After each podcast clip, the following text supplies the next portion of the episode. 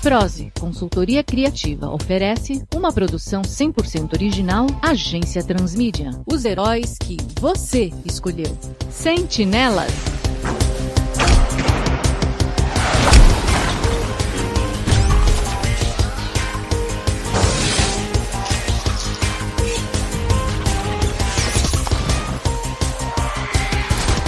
Segunda temporada, pela madrugada.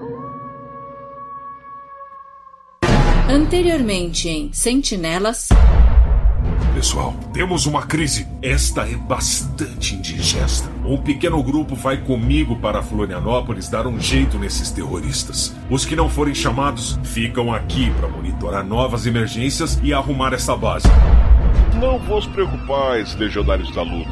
Nem todos que adentram o terreno são invasores que devam ser detidos com bordoadas tônicas. Deve ser o meu primo que cedeu o imóvel a nós, distintos heróis. Ele vai cuidar do saneamento de nossa base. Menos mal. Mas, Scan, você chegou a instalar o tal Windows 9? É lógico que não, cara. Scan, fique atento a qualquer chamado, já que muitas cidades ainda estão sofrendo com a falta de energia. Sabe como a bandidagem coloca as manguinhas de fora na falta de luz, né? Qualquer coisa, peguem um dos três comunicadores e. Ei! Pega ladrão! Só tem dois aqui. Acho que nervoso levou um depois do ataque de pelanca. É estressado, mas é precavido. Fiquem de ouvidos atentos, então, pessoal. São Paulo, capital.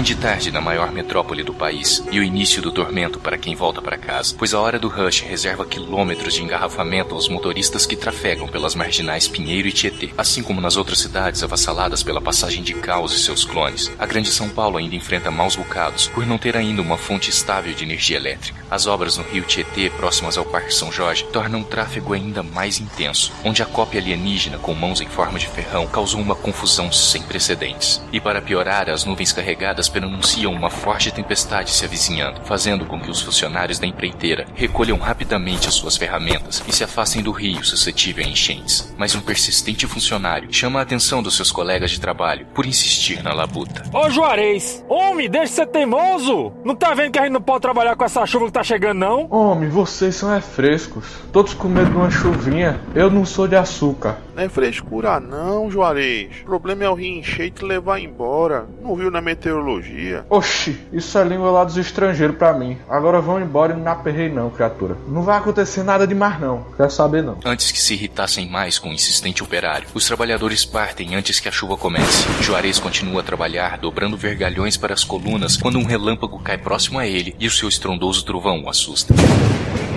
deixando seu alicate escorregar pela lateral do canal do rio Tietê. Ele desce com cuidado e pega sua ferramenta, mas algo chama sua atenção. Um duto de dejetos, que desemboca por ali. O cheiro é nauseante e o homem se afasta devagar, mas não antes de ver que o estranho material despejado pelo cano segue uma trilha uniforme e se concentra num determinado ponto do rio, abaixo de um dos viadutos. Outro raio cai dos céus e desta vez atinge aquela concentração de produtos químicos.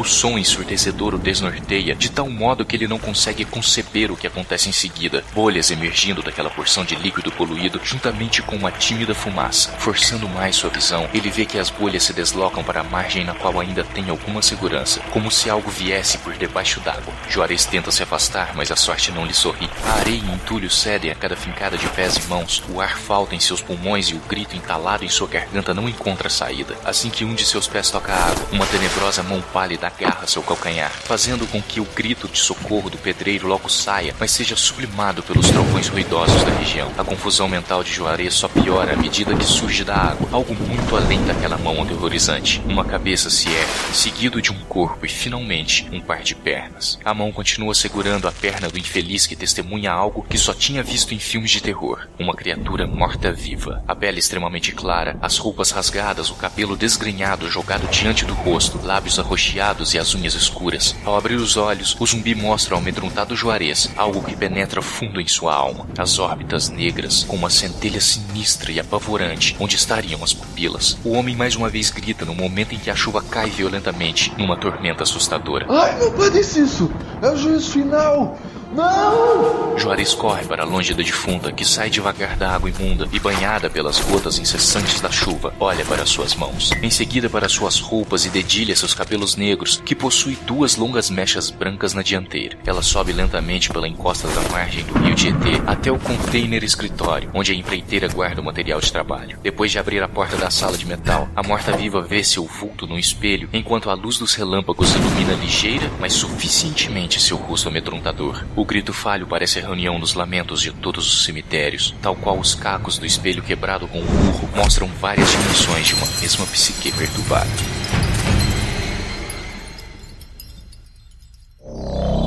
Episódio 6 Capítulo 11 Calada da Noite. Parte 1 Santos, São Paulo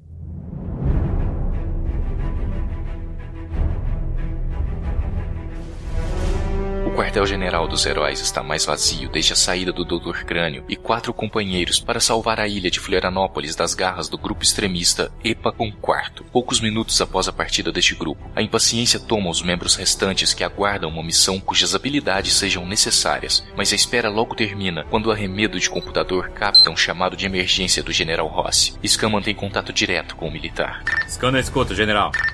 Estamos com problemas em série, senhores. Bem que o crânio falou que a bandidagem coloca as manhãs de fora na falta de luz. Qual o problema, general? As Forças Armadas e a polícia estão tendo trabalho para conter a ação de bandidos, mas estamos tendo sucesso na maioria das regiões. Agora você vê, o velho fica ligando para fazer lobby. Estamos contornando bem as situações comuns, mas nos casos mais bizarros, contamos com a ajuda de vocês. Bizarros? Já tô vendo que vai sobrar pra gente. Precisamos de duas equipes, uma para cada frente. Em São Paulo, durante a chuva forte que não acaba, uma criatura está causando uma confusão sem precedentes. Mas a gente não sabe a natureza da ameaça que ela representa, pois ninguém consegue dizer ao certo o que ela faz. Aliás, quem a viu não consegue dizer nada. Ficam catatônicos, em estado de choque, não sei explicar. Estamos indo para lá. Espere, Manobra. O general disse que precisa de duas equipes. Vamos ouvir sobre o segundo problema. Continue, general. De fato, Scan, a outra crise é no Rio de Janeiro. Uma guerra entre criminosos de facções rivais está em andamento e não temos controle da situação. Não tenho muitas informações sobre o que está acontecendo no local. Por isso mesmo estou assumindo esta missão e indo para o Rio. Mas preciso da ajuda de um pequeno grupo de vocês. O que posso oferecer é o transporte pela Força Aérea aos membros que forem nos ajudar. Estaremos na base aérea de Santos em meia hora. Será de grande ajuda, general. Scan olha para trás, fitando seus amigos nos olhos. Não sou líder da equipe, pessoal, mas não posso contratar o crânio agora, senão eu boto a missão em Florianópolis em risco. Por isso, tem que dividir as equipes para cuidar de tantos problemas. Pode falar, Scan. Bom, já que o general vai oferecer ajuda, tanto no transporte quanto equipamento, podemos mandar uma equipe menor pro Rio de Janeiro. Umas coisas por lá envolvem pessoas normais, não precisamos de força extensiva nessa missão. Então acho que ela cabe a vocês. Lebre, Pink e Oculto. Só nós três? Eu sei que é pouca gente, mas vocês têm o que essa missão precisa. Ainda mais que a cidade do nervoso. Não acho que ele esteja ignorando isso. Estou começando a achar que o crânio não mandou bem deixar o Scan como segundo em comando. Pelo menos deixa o comunicador pra gente tentar contato com o nervoso. E infelizmente não vai dar. Ele levou o que sobraria para você, já que temos de levar dois para São Paulo para coordenar entre nós a missão. Mas duvido que o General Ross negue a vocês um rádio ou coisa do tipo. É só você ajustar a frequência do nosso comunicador e tentar falar com o nervoso. Tudo bem, Scan. A gente se vira. Obrigado, Pink. Os outros vêm comigo para São Paulo. Se é uma criatura tão poderosa, vou precisar da ajuda de todos para resolver esse problema. O papo tá bom, a ideia é ótima, mas uma coisa ainda tá pendente. E o que é, Tori? Quem vai cuidar do quartel-general enquanto nós estivermos fora? Lembra que o Dr. K mandou a gente ficar atento na situação? Você tem razão, Tori. Alguém tem que ficar. Mas quem? Neste momento, a porta do quartel-general é batida três vezes, o que causa receio em todos. A porta é batida mais três vezes e parece que a história da sinistra criatura que aterroriza pessoas numa noite escura e chuvosa abalou os nervos dos heróis. Manopla empurra o culto em direção à porta com uma grande mão energética e antes que chegue lá, mais três batidas são ouvidas e a porta cai no chão. Um relâmpago avaria o transformador da região e também revela a silhueta de um homem vestido um capote que vai da cabeça aos pés, calçando galochas de borracha. Todos os heróis se assustam com a imagem ao que o homem adentra devagar. O amontoado de heróis joga Scan para perto do estranho. Olá? Em que, que podemos ajudá-lo? O homem coloca a mão dentro de sua capa impermeável de forma brusca, o que causa a prontidão de alguns heróis e postura receosa de outros. Scan regala os olhos, dá um passo para trás e aponta com a mão trêmula para o desconhecido. A gente vai morrer! Pelo amor de Deus, não faz isso não. Scan escuta o suspiro aliviado dos companheiros e desce os olhos até a mão do homem. Para sua sorte, ele estende um envelope de papel para o herói, que o pega e lê. Pode se acalmar, pessoal. Esse é o tal prêmio do Capitão Falcão, o cara que nos ofereceu o quartel-general. Bah, puxa vida, Magrão. Quase que você mata a gente de susto. Eu que percebi isso, você não é muito de falar, né? Diz Scan, sendo respondido com um silêncio sepulcral. Imaginei. Olha só, a gente tem que resolver uns probleminha. Acho que não tem muita coisa com que se preocupar, né? Se quiser dar uma ajuda, desentope a privada, tá bom? O seu primo foi lá e deixou algo muito fiel que não quer ir embora. O homem simplesmente passa por Scan e vai até o banheiro. Todos os heróis se entreolham receosos, mas nada falam. Simplesmente saem para suas missões.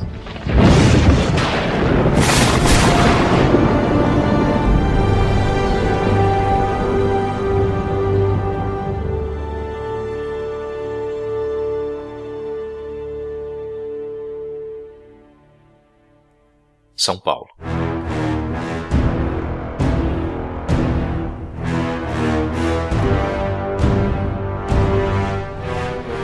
Após deixarem seus amigos na base aérea de Santos sob o comando do General Ross, a equipe formada por Scan, Pacífica, Poison Rebe, Manopla e Torijin chega à capital paulista para deter o pânico causado pela tal criatura que assombra a cidade. Eles caminham por entre os veículos na Marginal Pinheiros, totalmente congestionada por carros abandonados, e Scan avista uma multidão correndo na direção dos heróis. Pessoal, vamos acalmar essa gente antes que alguém seja pisoteado. Ok, Scan.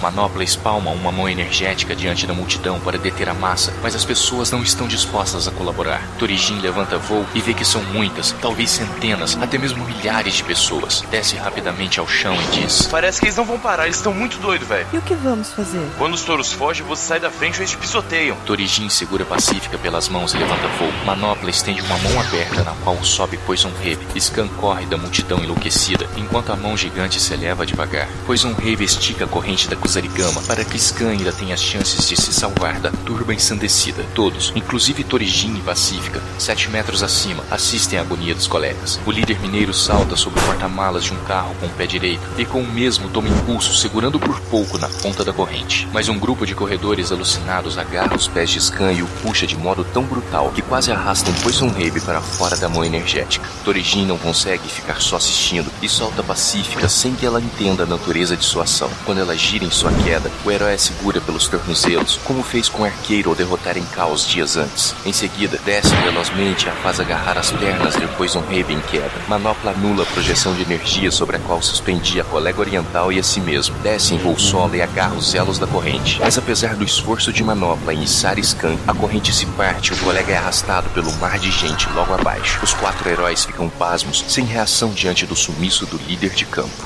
Não acredito. A gente não pode ter perdido ele, não assim. Isso não pode ficar barato, mano. Não vou ficar aqui aceitar isso na boa. Bora, Tori. Não, pare com isso. Como é que é, véi? Pacífica se coloca entre os três colegas. Parem com isso. A gente nem sabe se o Scan nos deixou. Mas não esqueçam que ele é esperto. Ele pode ter saído dessa. É verdade. Vocês viram os olhos daquelas pessoas? Não eram normais. Não dou a mínima. Eu acho que vocês estão relaxados demais. Estão sendo coniventes com ele, sacou? Como é que é? Diz Pacífica, soltando faíscas pelos olhos e correntes elétricas pelos braços. Você tá dizendo que a gente. Manopla olha para Pacífica. A gente quem, mina? Você tá querendo me colocar como cúmplice da sua história? Eu devia ter imaginado. Além da Poison não ter se esforçado para salvar o Scan, o Manopla ainda quebrou a corrente. Eu vi. Eu o quê? É isso mesmo. Pronto, falei. E eu nem pude fazer muita coisa porque achei que essa beata mascarada queria ajudar. Mas só que ela tava atrapalhando, isso sim.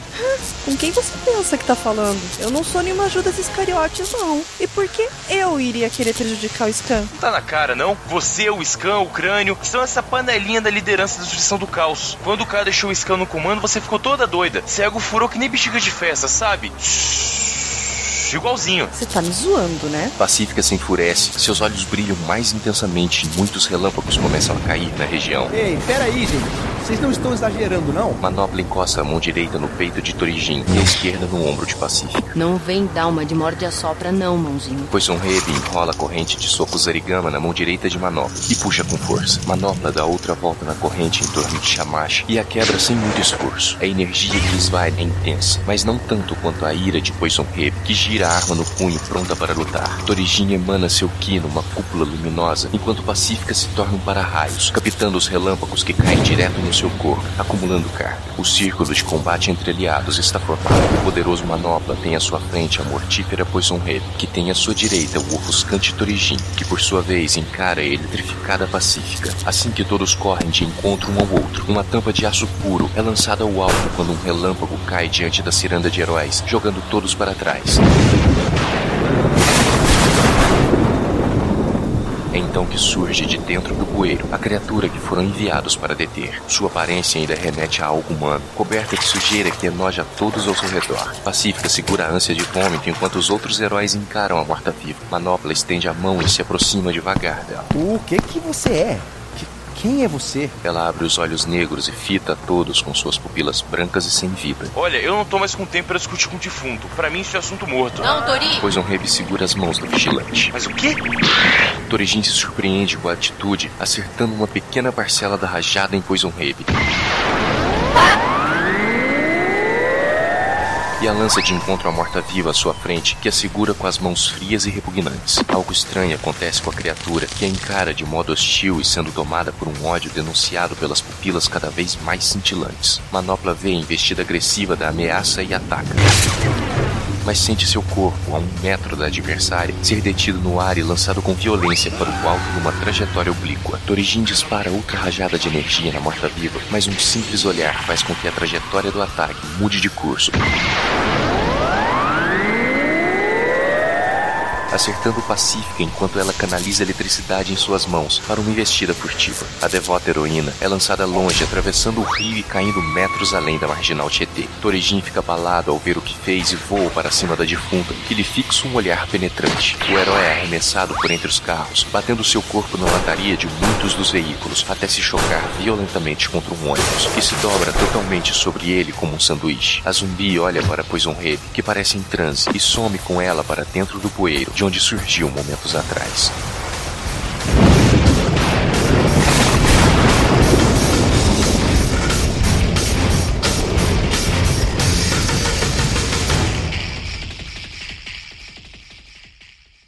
Terraço de um edifício.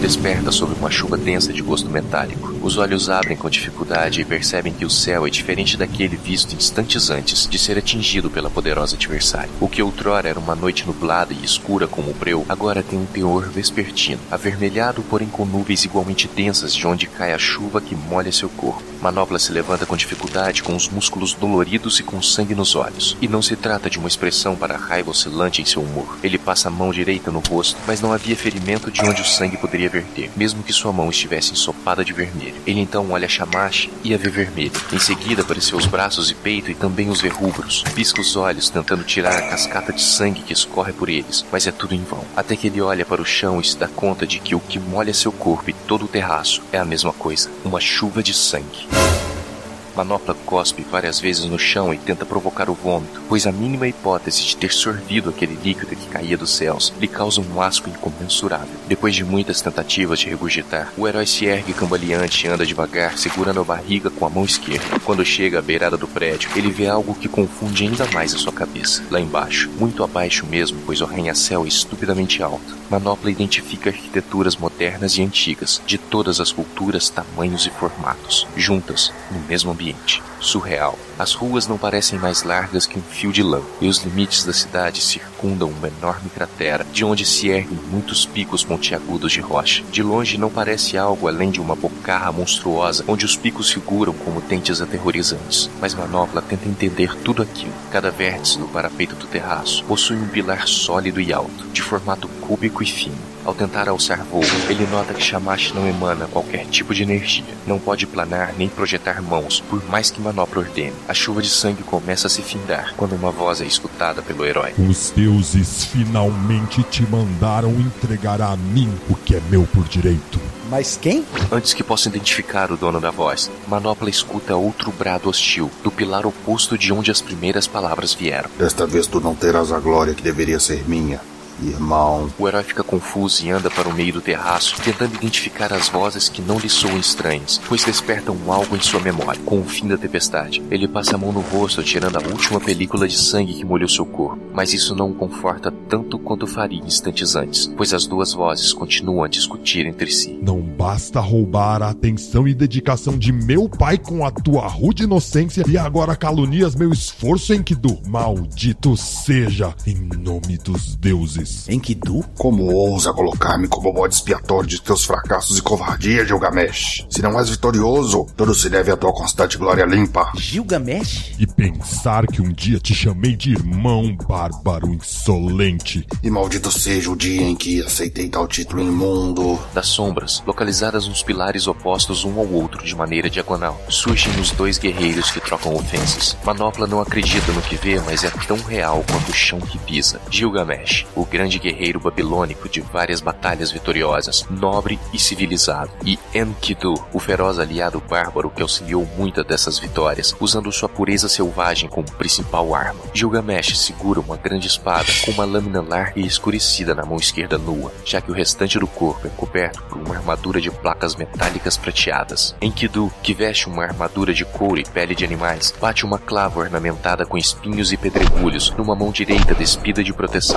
Manopla tenta criar uma mão gigante para tirá-lo dali ou algo que o ajude a fugir, mas apenas sente Shamash queimando em sua mão, como se estivesse fundida sua pele. Ele corre para o parapeito do terraço, mas dois tentáculos tenebrosos saem do corpo dos pilares, conectando as estruturas e formando uma espécie de ringue, fechando qualquer saída do alto do prédio. Manopla agarra um dos tentáculos, mas uma corrente de energia lacera sua alma de tanta dor. Ele cambaleia para trás e mal consegue ver a clava de Enkidu, acertando seu abdômen por estar no caminho do golpe que o bárbaro desferia em Gilgamesh. Saia daqui, mensageiro dos deuses charlatões. Desejas de fato interferir nessa luta entre os maiores guerreiros da Babilônia? Esqueceste tu, Enkidu, que este mortal já está no meio de nossa luta desde que empunha o fardo de meu pai em tua mão direita? Gilgamesh aponta para Shamash na mão direita de Manopla. Pessoal, se a briga é por causa da manopla, eu tiro na boa, tá? Sem confusão. Manopla tenta arrancar Shamash de sua mão, mas ela parece mesmo fundida em seu corpo. Alguém tem uma vaselina, manteiga? Podem dar um cuspão para facilitar? É que não quer sair, mano. Tripudia, servo de Ishtar. Tomaste por vontade própria a extensão de minha armadura, o braço de Shamash, a mão destra que segurou-me minha queda. Dá-me o que é meu. Mas. Mas. Enkidu vai para cima de Manopla com a clava em punho. Se não espoliarás por bem a manopla que leva o nome de meu pai mortal insolente. Gilgamesh aproxima-se com a espada afiada. Terei o prazer em arrancá-la com teu braço dentro, infeliz. Não, não, não! não! Manopla cai no chão, impotente ante os dois guerreiros. Asfalto da Marginal Tietê.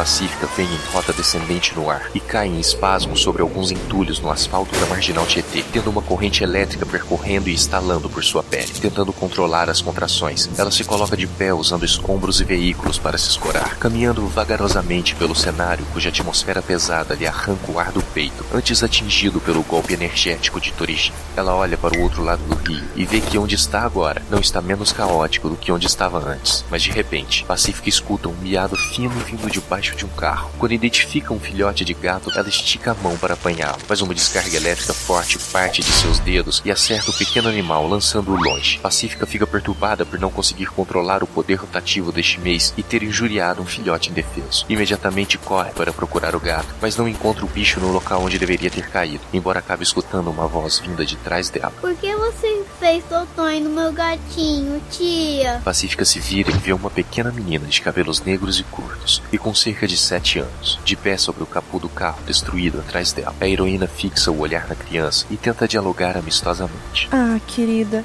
eu não quis fazer dodói no seu gatinho, não. É que a tia tá confusa com algumas coisas que estão acontecendo e. É mentira. A menina salta de cima do capô para o chão. Eu te vi atirando um raio nele. Você é má. Não, querida, foi um acidente. Não, sai pra lá. A garota dá um passo para trás e Pacífica se detém, ajoelhando-se diante da menina, iniciando uma conversa calma e tranquila. Querida, olha nos meus olhos e veja que eu não tô mentindo. A tia não fez por mal. A jovem se aproxima de Pacífica e olha para dentro das lentes de vidro da máscara de metal da heroína. Quando a pequenina começa a sorrir, um relâmpago rompe a concentração do momento ao atingir as costas de Pacífica. E rapidamente, sua descarga é expelida pelos olhos da moça. As lentes se quebram e os raios invadem o corpo da menina continuamente, por mais que a heroína tente cortar a corrente elétrica e estenda os braços para afastar a criança de seu alcance. Porém, ao mais leve toque de seus dedos na menina, a descarga se intensifica. Após poucos segundos, a energia finda e seus olhos testemunham seu maior temor. A garota jaz à sua frente, inerte e chamuscada. Pacífica caminha de costas, uma fuga natural ao que provocou, mas esbarra em algo e ao olhar para trás, identifica uma mulher. Primeiro gato e agora a minha filha? A minha filha? Faz comigo! Faça comigo! Eu não queria. Não queria? Você não queria, mas você fez. A culpa é sua. Não, você não entende. Vocês. Vocês são uma ameaça. Se dizem protetores, mas se acham superiores. Pare, não diga isso. Você não entende. Pacífica se afasta da acusadora, que pega o corpo da criança no colo e continua a cuspir fúria. A heroína esbarra em mais alguém e vê um jovem sem camisa, com muitas ataduras envolvendo seu corpo, cujo semblante não lhe é estranho e que fala com dificuldade para a heroína. E comigo? Que, justifica o que você fez comigo? Eu não me lembro de. Você é. Isso, você é o motoqueiro que eu avisei para diminuir a velocidade lá em Catanduva uns dias atrás. Eu pedi para reduzir perto do cruzamento, não recorda? Eu só não morri no cruzamento porque eu dirijo bem. E não porque você disse que me avisou. Se fosse tão boa heroína quanto disse, teria me avisado que tinha um monstro ali na frente. Aí eu não teria me quebrado todo. Não teria destruído os ligamentos da minha mão. Eu era desenhista, sabia? Vivia disso. Não tenho mais como segurar um simples lápis. Tudo por negligência sua. Não, vocês não entendem. Pacífica se ajoelha no chão e chora copiosamente, sem entender por que não consegue manter seu controle tão elogiado pelos amigos. Pessoas com queimaduras, machucadas, escoriadas e tantas outras feridas graves se aproximam de Pacífica, todas com pedaços de madeira, canos e objetos opressivos nas mãos e ódio nos olhos. Uma pessoa não pode ter tanto poder assim. Eu tento apenas ajudar, foram acidentes. Ai, os meus poderes são rotativos. Em questão de dias, eles darão lugar a um novo. Por favor, não tenham medo. Eu vou controlar, acredite. E que poder você vai ter? Que garantia a gente tem que não vai ser um poder tão forte que pode acabar com o mundo? Diante de Pacífica, o homem ergue um pedaço de madeira por sobre a cabeça. Vamos acabar com vocês, seus poderosos malditos, antes que destruam todo o planeta. Não, não, não! Pacífica olha aterrorizada para cima.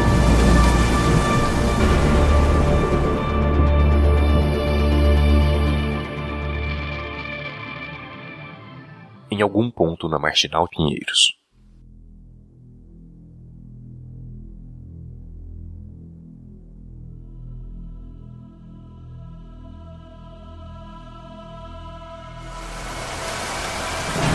O barulho dos cacos de vidro nas janelas do ônibus continua sendo o único som naquele monte retorcido de metal. Os estalos continuam mesmo depois do impacto, mas não superam o barulho de uma explosão. Torejinho utiliza todo o seu poder para se soltar das ferragens, resultando num ônibus arrebentado em duas metades. O herói se levanta intacto, mas não percebe como a energia de seu corpo está intensa, como se algo além de determinação alimentasse seu poder. A diversidade de cores da aura não define o que realmente Torejin sente: raiva, ódio, coragem, confiança, insegurança. Mas independente disso, ele continua a caminhar por entre os carros virados durante o seu arremesso através da rua até o obstáculo. Ele caminha estalando os dedos e o pescoço, liberando toda atenção, até que tem sua atenção capturada por uma voz familiar no carro ao lado. Por que ainda se contém? Por que não me deixa te mostrar como fazer as coisas? Quem está aí? Torijin olha ao redor e não vê ninguém. Fala na minha cara. Sua cara?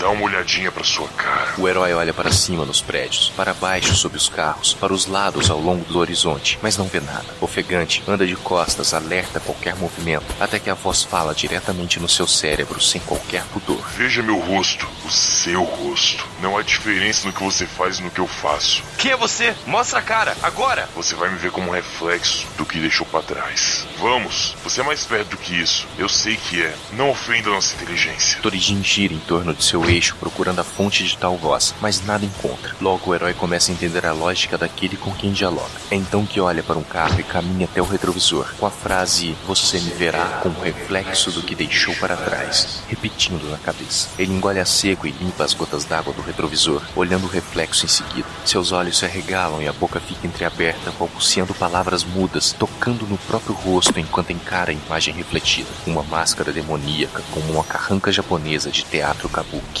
Os dentes salientes, como os de um jovem javali. A pele vermelha, tal qual o sol nascente. Os cabelos acinzentados e os olhos amarelos. Tudo tão hediondo, aterrorizante, porém familiar, dentro daqueles olhos demoníacos. Ele enxerga a criatura que prometeu isolar de tudo e de todos, tamanha sua corrupção. As palavras que saem de sua boca finalmente são audíveis. Torimakai? Adivinhão. A mão do demônio sai pelo retrovisor e agarra o pescoço de sua contraparte humana. Torijin fica pasmo ao ver aquela criatura sair vagarosamente pelo pequeno espelho do carro, sem sofrer qualquer deformidade. A gargalhada doentia da entidade ecoa na cabeça de Torijin, enquanto é suspenso no ar com seu poderoso e sádico punho. Não achou que ia me enclausurar por muito tempo, não é, galera? O que você quer? O que eu quero? Olha, irmãozinho, não é óbvio. Eu quero sair e brincar como você faz, mas sem ficar sendo regulado pelo seu. moralismo. Eu não entendo. Torijin tenta se soltar, golpeando o braço do demônio. Ah, entende. O demônio lança Torijin contra o carro. Eu sou tudo aquilo que você reprime para ser um herói. Eu sou você. Ergue o herói com o braço, olha-o nos olhos, sorri e finaliza. Amanhã. Dá um forte gancho no rosto do herói, lançando-o às alturas. Torijin se detém no ar e enxuga o suor do rosto, junto com um pouco de seu próprio sangue. Em seguida, aponta a mão para o demônio e concentra seu. Torinoasa Taiokusei! Mas antes que possa disparar a rajada de energia, o monstro aparece ao seu lado e segura seus cabelos com a mão esquerda, enquanto aponta a mão direita cheia de energia para o rosto do humano. Não há como fugir do ataque a queima-roupa em sua face, e Torijin despenca dos céus como uma estrela cadente, chocando-se violentamente contra o teto de um carro. Ele se levanta com muita dificuldade e rola de encontro ao chão. Logo o adversário se aproxima. Você é muito teimoso. Dá um soco no rosto de Torijin que voa para dentro de uma vidraçaria. Ainda bem que eu contava com isso. Torna tudo isso muito mais divertido. Torijin se levanta cambaleante dentro da loja e se vê cercado por espelhos de todas as formas e tamanhos. Ele tenta correr para fora do estabelecimento, mas é barrado na porta pela entidade que o empurra para o interior do comércio. Torijin fica desnorteado e vê que em todos os reflexos aparece a imagem de sua contraparte demoníaca. Sem hesitar, o herói queima ao máximo sua energia e concentra várias frações dela em suas mãos, atirando e destruindo todos os espelhos. Ele se vira para o demônio e sorri com o canto da boca, ainda que mal consiga se manter em pé. Agora quero ver como vai me vencer. Bicho feio. Cuidado com o que deseja, Jin. Aponta para os cacos de espelho espalhados pelo chão. Você só multiplicou o que eu queria desde o início. Mas o que você está falando? Torijin escuta várias risadas estridentes vindas do chão. Por mais absurdo que pareça aos olhos do herói, várias miniaturas do demônio saem dos cacos de espelho, agarrando seus pés e saltando em seu corpo, prendendo-se em suas roupas. Torijin tenta se livrar dos pequenos monstros, mas toma uma surra massiva das criaturas que chegam a usar os cacos de espelho para ferir o herói. Esgotado, Torijin cai no chão com dezenas de demônios agarrando-o contra o assoalho da loja, enquanto o demônio maior se aproxima, colocando o pé sobre o seu peito e apontando a mão para seu rosto. Dá vergonha de admitir que um sujeito fraco como você me prendeu por tanto tempo. A energia se acumula na palma da mão do demônio. Mas esse é um plenal do passado e estou prestes a erradicar. Torijin se mexe de forma convulsiva, tentando escapar da execução sumária. Não, não, não, não!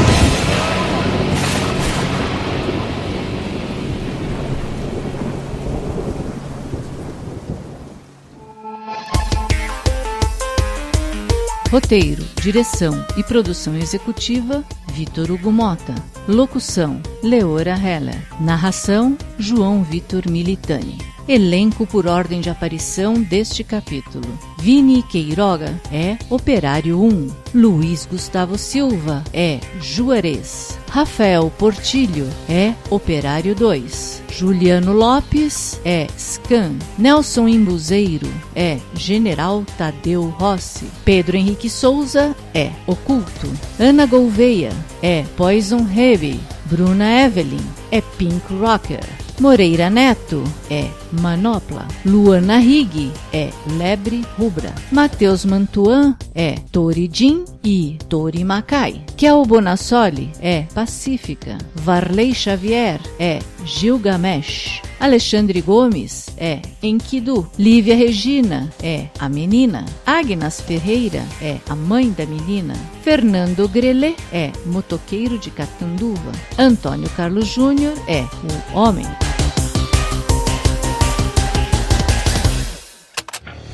Venha também dar forma à sua ideia com a Agência Transmídia. Basta enviar a sua intenção de adaptação, feedback ou sugestão para o e-mail contato@agenciatransmedia.com.br, pelo Twitter arroba pelo facebook.com barra agência transmídia ou através de um comentário pelo site www.agenciatransmedia.com.br. Tão logo recebermos seu recado, entraremos em contato. A Agência Transmídia agradece a sua atenção. Tenha uma boa semana.